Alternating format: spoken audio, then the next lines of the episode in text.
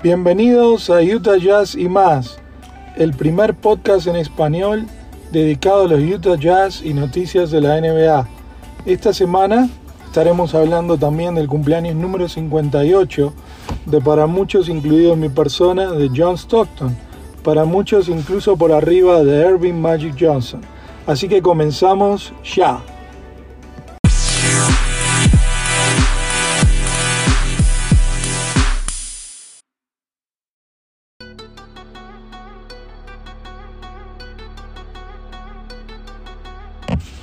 Vamos a hablar primero de todo esto que está pasando con el COVID-19 y el impacto que está teniendo recientemente en las redes sociales, ah, especialmente en la NBA. Algo que estamos viendo es que hay, ha habido muchos ataques contra Rudy Gobert. Incluso Donovan Mitchell en algunos programas se manifestó en contra, y lo cual me parece una locura hablar en, eh, en contra de él. Muchos como otros como el gigante Mark Eaton salieron en su defensa, incluso el mismo Karl Malone y John Stockton. Primero que nada, decir que nunca vamos a saber si Gobert fue el que se contagió del virus primero. Pienso que hasta pudo haber sido un contagio con ese niño que había viajado en un crucero, el cual le entregó su codera o quizás de otra manera, pero lo que sí es que es más que injusto acusar a Gobert por esto. Esperemos que cuando la NBA regrese pronto, esto no afecte el rendimiento de Rudy Gobert.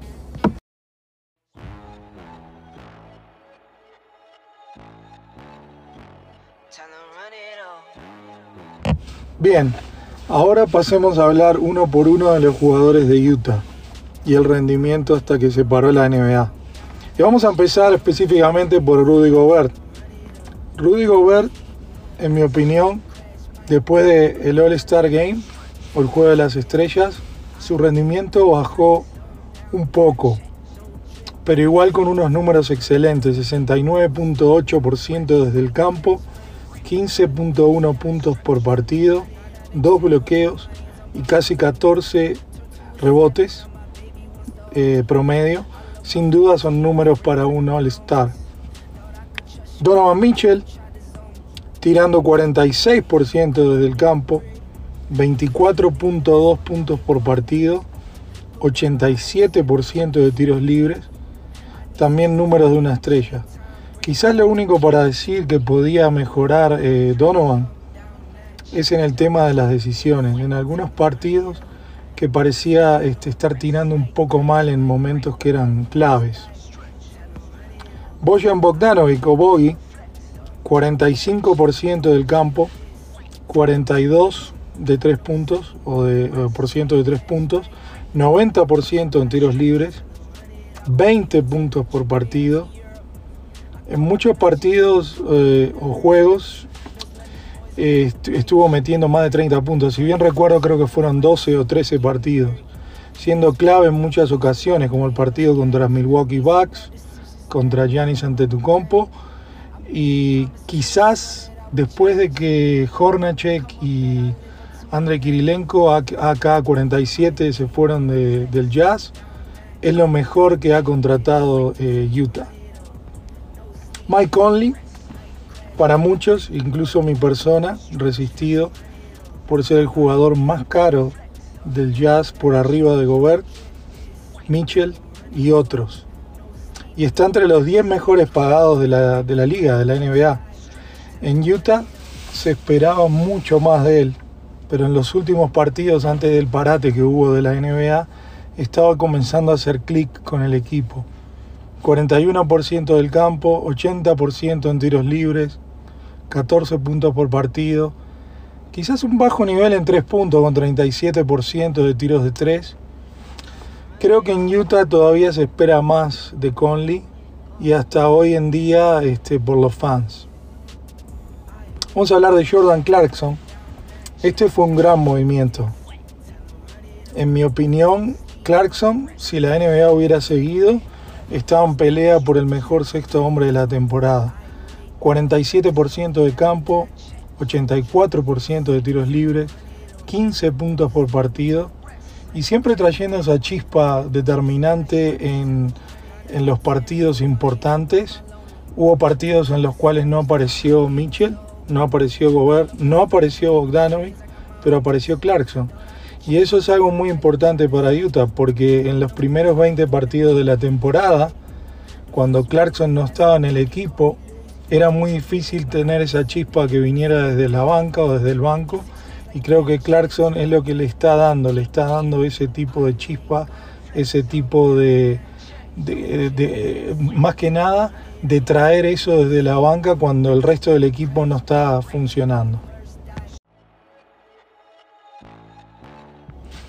Joe Ingles, quizás uno de los más queridos por los fans de Utah Jazz. Uh, Joe Ingles en algunos partidos se lo cuestionó un poco por la falta de motivación, pero su nivel venía mejorando antes del parate de la NBA. Quizás un poco afectado por haber jugado la, Copa FIBA eh, con Australia. Eso le puede haber afectado un poco eh, en su estado físico, su motivación. Eh, también sabemos que tenía unos problemas personales con, con su hijo autista y todo eso puede haber afectado un poco sus promedios y sus estadísticas. Pero 44% del campo, 10 puntos por juego, 38% de tiros de 3, que es lo más bajo de, su carrera. Así que no son los mejores números, pero tampoco se pueden decir que son malos eh, números. Royce O'Neill, muchos fans lo consideran como un gran jugador defensivo en mi opinión o nuestra opinión, es un jugador regular. Y luego eh, que firmara ese contrato millonario, su nivel pareció bajar un poco. Solamente 44% de campo. Había empezado con casi 45% de tiros de 3, bajó a 39%, 6 puntos por juego.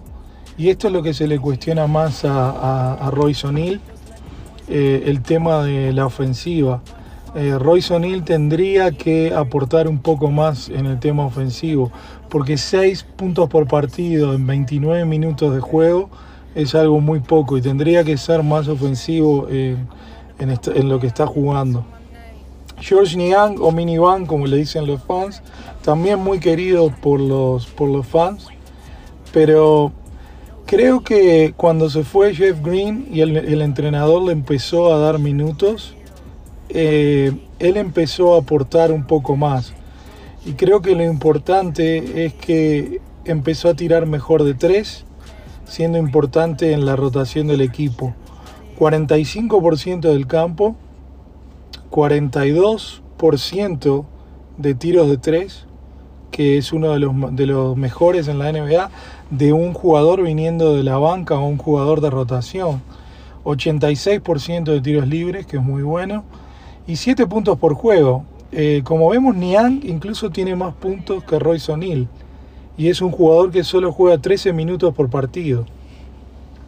Tony Bradley, quizás el jugador que mejor desarrollo tuvo en el jazz, por algunos momentos fue muy importante.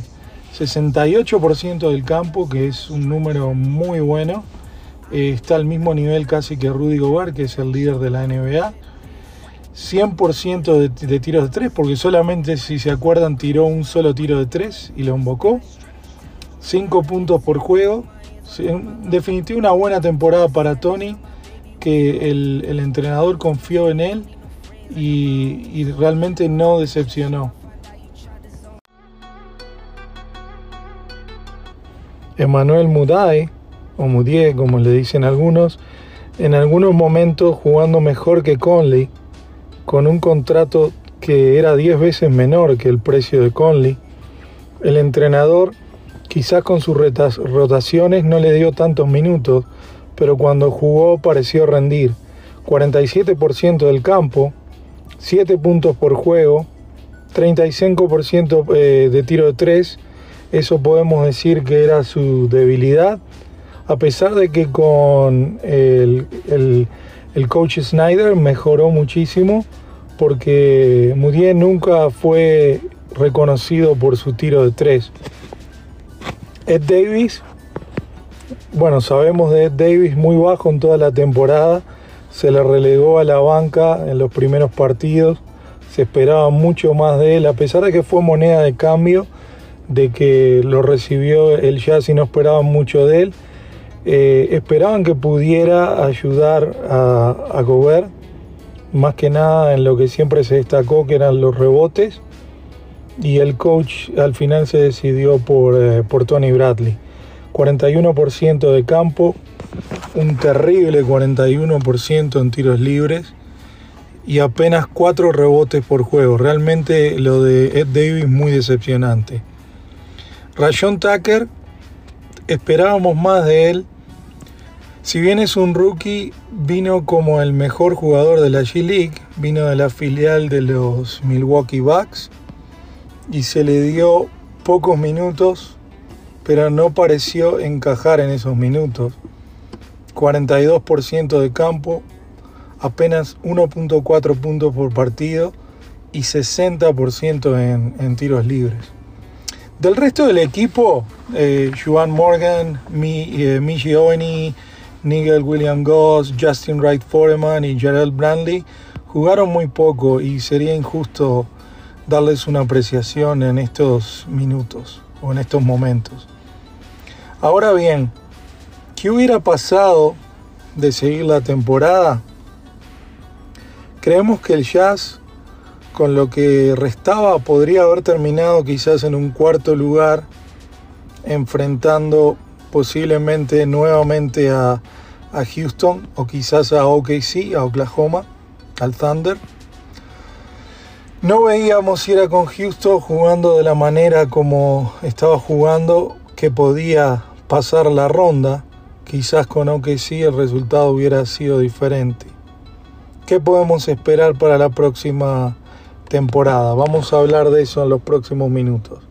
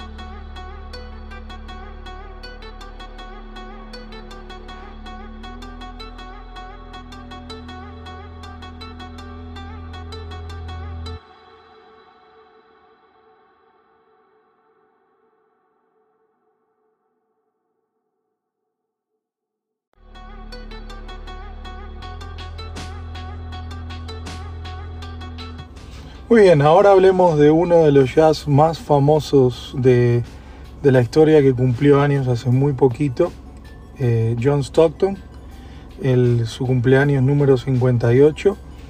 Y vamos a escuchar primeramente este audio.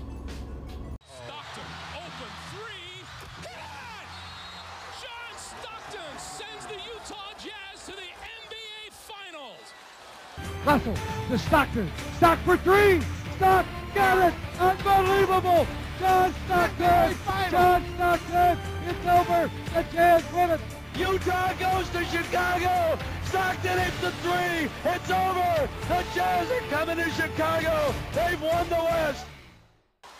You said that John Stockton was more difficult to defend than Michael Jordan. Blasphemy Ooh. to me. And you, how you have to defend yourself because I'm how often do you really guard Michael Jordan? Man, listen, if I can guard Michael Jordan one game and guard him to the fullest, I had to play John Stockton almost 13 times a year. Even if we played him six times in a regular season and then um, go a game sevens in the playoffs, he was a guy who was uh, fundamentally sound. He would set picks. He would do the right thing. He'll shoot 12 times, make 10, he would, and all that. He was just great.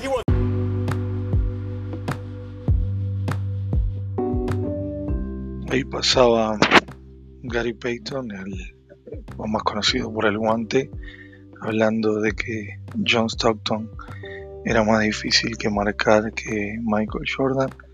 Eso queriendo decir, ¿no verdad?, todo lo que significó para, para la NBA. También cabe aclarar que Stockton jugó 19 temporadas y en 16 temporadas no se perdió ningún partido, lo que quiere decir lo duro que era como jugador y, bueno, la, importancia que tuvo para, para la NBA.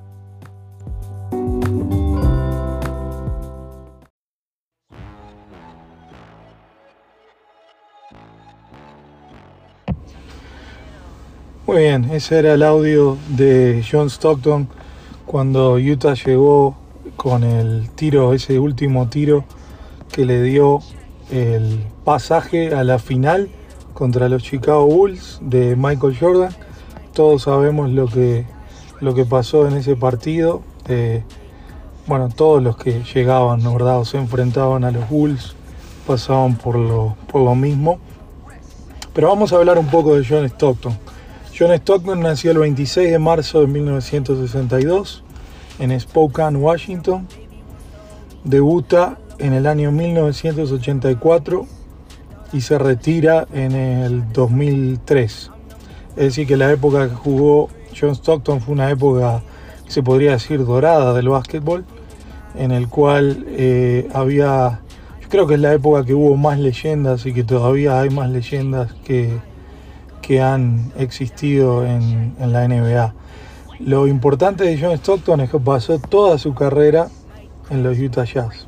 Hay solamente, hay muy pocos jugadores que han empezado y terminado su carrera en el, en el mismo equipo.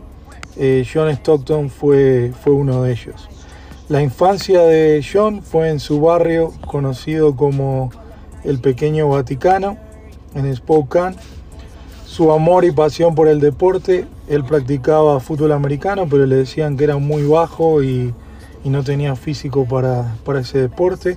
El béisbol de la misma manera y el básquetbol.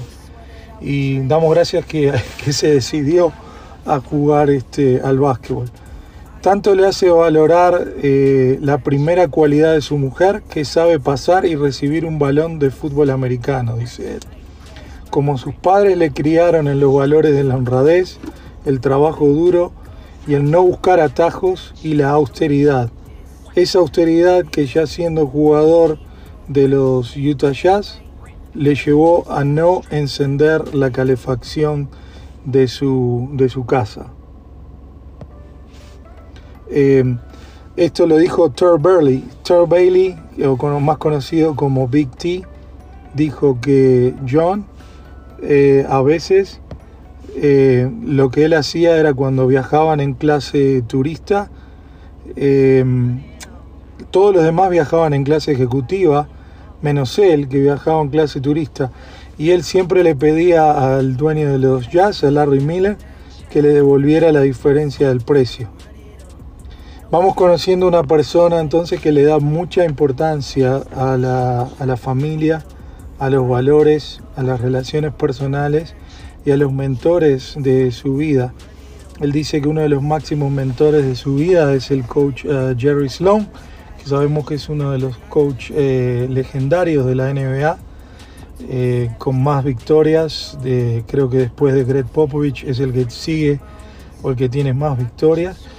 Y el trabajo duro y la constancia, el no tener atajos, es algo que, que se considera como muy importante en la vida de John Stockton. En la historia solo han existido tres jugadores que han registrado unas mil asistencias en una temporada. Uno es Isaiah Thomas, que sabemos de Detroit Pistons, campeón con los Detroit Pistons. Kevin Porter, de Portland Trail Blazers. Y John Stockton. La única diferencia es que eh, Isaiah, Kevin, lo hicieron solamente en una ocasión en sus carreras, mientras que John Stockton siete veces consecutivas fue líder de, asistencia. Como podrán ver, los números eh, no mienten para John. Eh, Stockton superó por amplio margen a Johnson en sus primeras temporadas. Stockton jugó 19 temporadas y aún así promedió 10.5 asistencias por juego, eh, lo que le ocupa el segundo lugar en promedio de asistencias en la historia de la NBA y fue líder nueve veces en asistencias por juego y en acumuladas. Estamos ante un jugador que impuso la inteligencia al físico. Él dice que no le quedaba otra si querías jugar en la NBA. Eh, él dice que era solo un juego, más allá, eh, él dejó un legado enorme y se convirtió en uno de los mejores bases eh, que existe en la, en la competición actualmente. Eh, se podría decir, muchos, muchos dicen o muchos hablan de, de Stevie Nash o de Steve Nash, de, otros hablan de, de Magic Johnson, eh, también algunos hablan de Jason Kidd, como los mejores bases, pero estamos ante seguramente, si no es el, número uno, está entre los tres mejores bases de, la historia. Un jugador que hizo prevalecer la mente al cuerpo, la visión del juego la potencia, la intuición y lectura de la situación que se daba en el campo a la velocidad física de los rivales. Él dice que muchos rivales eran más rápidos que él pero él nunca iba por detrás de nadie. Es más, hacía que el resto fueran atrás de él o al ritmo que, él imponía. Muchos han catalogado a Stockton como uno de los jugadores más sucios de la NBA por su tendencia a utilizar los codos, eh, las rodillas y cualquier parte del cuerpo que le ayudara a obtener una ventaja respecto al rival. Hace un tiempo escuché al, al pacer más famoso, Reggie Miller, también a Charles Barkley y a Isaiah Thomas. Y los tres cuentan eh, que Stockton era como un ninja silencioso, porque hacía reaccionar a las personas con algunos de estos movimientos, pero nunca contestaba cuando lo provocaban. Y esto demuestra aún más eh, su grandeza como, como jugador.